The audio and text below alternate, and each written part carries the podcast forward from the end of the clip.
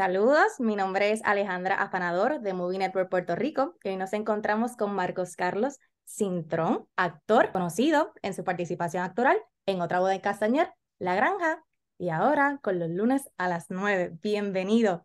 ¿Cómo te encuentras, Marcos? Ay, gracias. Yo bien contento. Estoy emocionado con la premier, eh, sumamente agradecido con la respuesta de todos los que estuvieron allí. En fin, un trabajo del cual me siento muy orgulloso y honrado. Es un privilegio ser parte de este proyecto. Definitivamente. Mira, en esta ocasión, los lunes a las 9, para aquellos que, ¿verdad?, no sepan, es un, docu un docudrama que nos relata la historia del programa televisivo de No te duermas.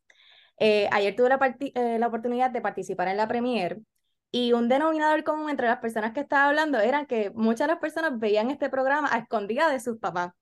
Y tenía que preguntarte, ¿tú eras uno de esos, de los que no, no podía verlo? Peor aún, el programa estuvo 19 años al aire y esos primeros años yo no lo podía ver.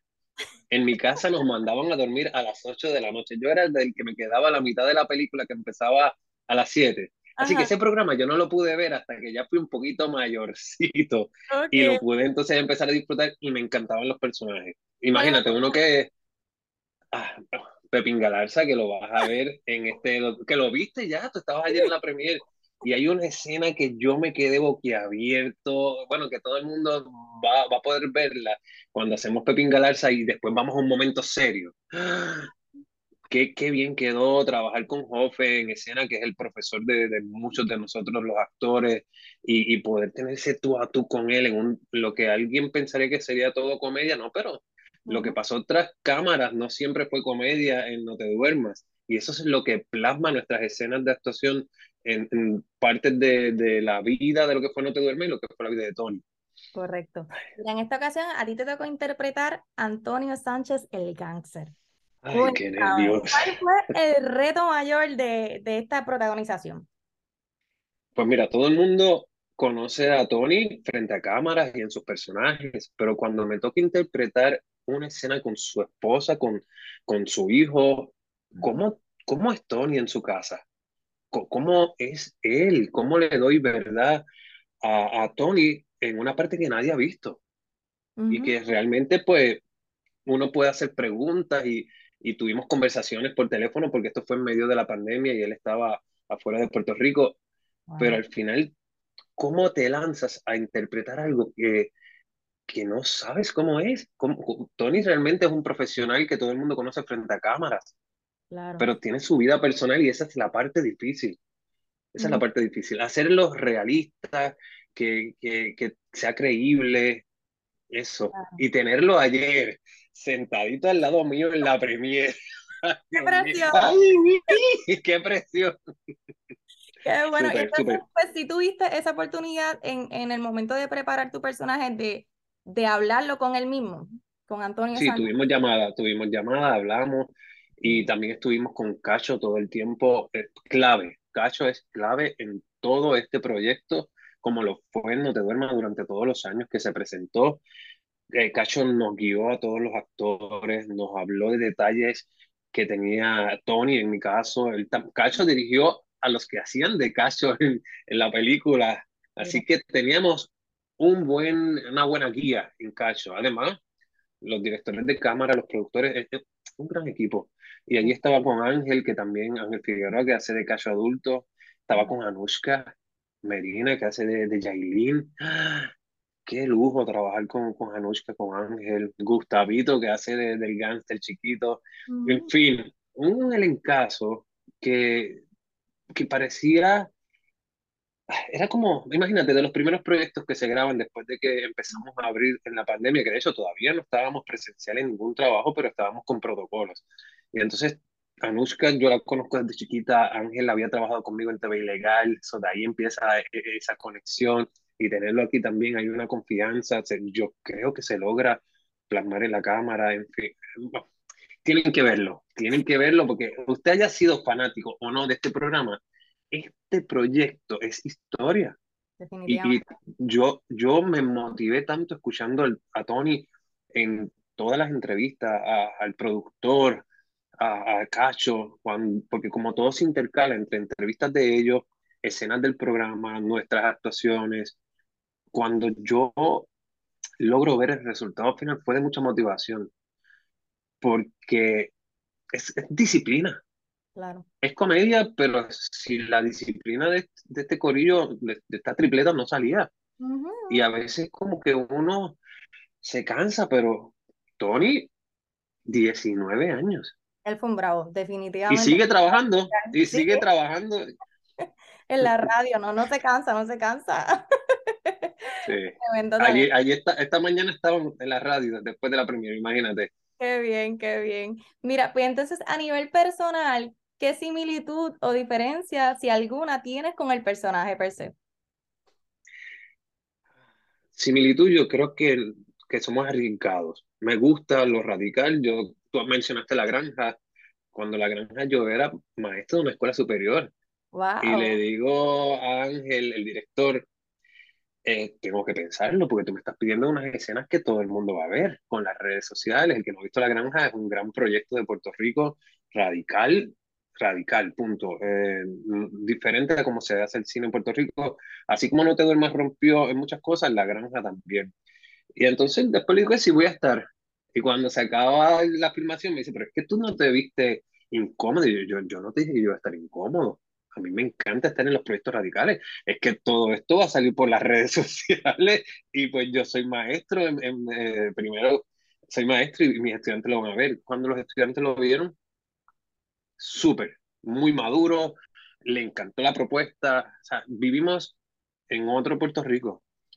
y, y, yo quiero ser parte de estos proyectos radicales. Yo jamás pensé que iba a interpretar al gánster lo admiro, igual que, que a muchos otros de, de, los que trabajan en nuestra televisión, pero jamás pensé. Porque uno, yo, algo de TV Legal es que cuando yo trabajaba allí, yo no hacía tanta parodia de personas. Yo, cre, yo me tocaban los personajes ficticios, pero trabajaron alguien que todo el mundo conoce. eso es un gran reto. Entonces, ¿Qué te inspiró? Porque dado a lo polémico que además de entretenido, eh, No te duermas, pues resultó de cierta manera polémico para ciertos sectores de, de Puerto Rico. ¿Qué te inspiró a, mira, ¿sabes qué? Voy a audicionar, quiero este papel. ¿Qué fue lo que te, te motivó a eso, dado, ¿verdad? A, a, todo el panorama que puede presentarse, representar esto. Como te dije, a mí me gustan los proyectos que van a marcar, que van a ser un reto, y esto de primera en un reto. Y, yo hago las cosas y después que me pongo a analizar, wow, eh, todo esto es lo que estoy trabajando. realmente cuando hago la audición, yo estoy en medio de la pandemia, estoy visitando a mi hermano y para regresar a Puerto Rico tenía que hacerme la prueba del COVID, estaba en un carro, estuve allí como tres horas en un carro y era el deadline para enviar el video. Yo lo grabé en el carro, mi mamá hizo cámara, mi cuñada hizo la voz de los otros personajes. Yo, yo voy, a, voy a preguntar si puedo subir ese video a las redes, quiero que lo vean. Fue en el carro la audición, fue en el carro la audición, y de momento me llaman como que es tuyo. ¿Y yo qué? Nos encantó del carro, el juego, y yo, ah, lo que está para uno. Y además que, que aunque fue en el carro, le metí todo. Jugué. Este, este proyecto fue jugar también. Hay una escena cuando estamos con saliendo a la huelga, es que no quiero contarle, tienen que ir a verla. Esa estuvo muy buena, eso me encanta, eso, eso fue un juego, eso fue un juego total con, con las cámaras, con el público, con el público no, con, con los de la huelga. Claro. De verdad. No, el, cáncer trascendió genuinamente, o sea, fue genial en eso. Sí, y allá... En un momento yo, wow, de verdad. Hay que dar, hay que dar, y entonces que esta persona de Morality Media también esté en entrevistas. Ay, Dios mío. eso fue muy de verdad. muy gracioso. Y entonces te pregunto, Marcos, en futuros proyectos que tú tengas, eh, ¿cuál es tu próximo paso a nivel actoral? Pues mira, estoy por primera vez en el escenario de la UPR en Río Piedra ahora en diciembre. en otra canción, sí, otra canción de Navidad. Yo nunca pude actuar en ese escenario porque estuvo cerrado. Mientras yo estudié, me invitaron ahora para tener uno de los personajes allí con Wandita, con, con, varios de los compañeros actores de diferentes generaciones, con los estudiantes ahora, y dije que sí, allí voy a estar. Eh, ese es mi futuro proyecto, el más cercano. Y seguimos por ahí trabajando. ¿Y qué te gustaría como actor? ¿Cuál sería tu próximo reto? ¿Cuál sería el próximo papel que tú quisieras? Mira, quisiera experimentar tal vez este género o esta faceta. La verdad es que me tengo que entrenar eh, en inglés. Okay. Quiero, quiero trabajar proyectos de cine en Estados Unidos, Okay. so tengo que entrenarme un poquito más en el inglés, utilizarlo. Eh, para empezar a audicionar en estos proyectos afuera de Puerto Rico, pero aquí en Puerto Rico hay tanto trabajo todavía que me falta por hacer y tantos compañeros con los cuales trabajar. Eh, el cine en Puerto Rico es, es excelente, Las Camelias, ahora el documental. Hay mucho paso en, el cine en Puerto Rico del cual yo quiero ser parte, trabajar también en la parte administrativa, producir. Eh, eh, parte de lo que me falta por hacer es producir y eventualmente eso lo voy a estar haciendo. Qué bueno, te deseamos mucho éxito. ¿Algún mensaje que tú tengas, verdad, para ofrecer a aquellas personas que desean incursionar o que están incursionando en la industria del cine, del entretenimiento? ¿Cuál es tu mayor consejo para ellos? Trabajar. Hay que trabajar, hay que hacer. A veces me acuerdo de la universidad que muchos compañeros tomaron las clases, pero nunca hicieron una obra de teatro, nunca estuvieron en un proyecto. Y eso fue lo que me dio a mí realmente el, el- la experiencia para poder enfrentarme al- a la realidad en el teatro y el cine puertorriqueño, que no tiene nada que, que envidiarle a otros países. Pero si tú no lo haces, si tú no trabajas, no, no, no te vas a a conocer y no vas a aprender. O sea, yo estoy seguro que mis primeros proyectos, definitivamente, si pudiera hacerlos ahora, los haría de otra forma en la parte de actuación, pero fueron mis primeros pasos. Y empecé con ese grupo de la universidad, que ayer estaba con Mariana Aquiles también, que es parte de- del elenco, el mismo Ángel Manuel también está en otras escenas. Somos una generación que estuvimos en, en- en el escenario juntos en la universidad y ahora estamos trabajando y, y no nos quitamos. Es, es difícil, es difícil el día a día, como cualquier otra profesión. Claro. Cuando, cuando dicen te vas a morir de hambre, eh, si no trabajas. Exacto. Definitivo, totalmente de acuerdo con ello. experiencia más memorable de No Te Duermas para ti? Del proyecto, El proyecto, sí, de los lunes a las nueve. Discúlpame. ah, primero, la primera vez que lo vi, Ok. yo me he disfrutado tanto ese proyecto. Y uno es bien exigente, uno nunca está satisfecho. De hecho, podría, quisiera hacer algunas cosas otra vez, pero es de esos proyectos que tú te sientes como, que, wow, qué rico. Y, y tú sabes que uno ni se puede escuchar ni se puede ver porque uno se escucha siempre feo o mal, o- pero en este proyecto fue tan cuidado por todo el equipo de trabajo que, que me fascinó verlo. So, yo diría que el verlo fue lo más gratificante al final, ver el resultado, que a veces muchos proyectos no llegan a la pantalla grande, se graban y no llegan. Pero mira, por ahí está Yamara Rodríguez y, y, y Yamaris. Yamara productora, ella me ha dado tantas veces me dio esta oportunidad de hacer la audición. eh, Carlos Cabrera, que, que me, me dio la oportunidad de hacer el personaje y confió en mí. Eso, eso es mucha motivación. Eso, eso es parte importante de lo que pasó aquí en este proyecto. Qué bueno. Pues bueno, muchísimas gracias por el espacio, por el tiempo. Te deseo el mayor de los éxitos en todo lo que te propongas.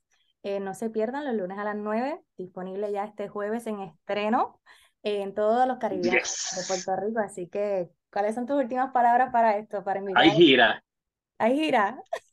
Hay gira para el cine. Esto es para ir con todo el mundo. Haga su corillo, vaya al cine, vaya con su familia, disfrútelo. Esto, esto es un proyecto memorable y todo el mundo lo tiene que ver. Así es. Muchísimas gracias, Marco. Un abrazo. Gracias a ti. Un abrazote.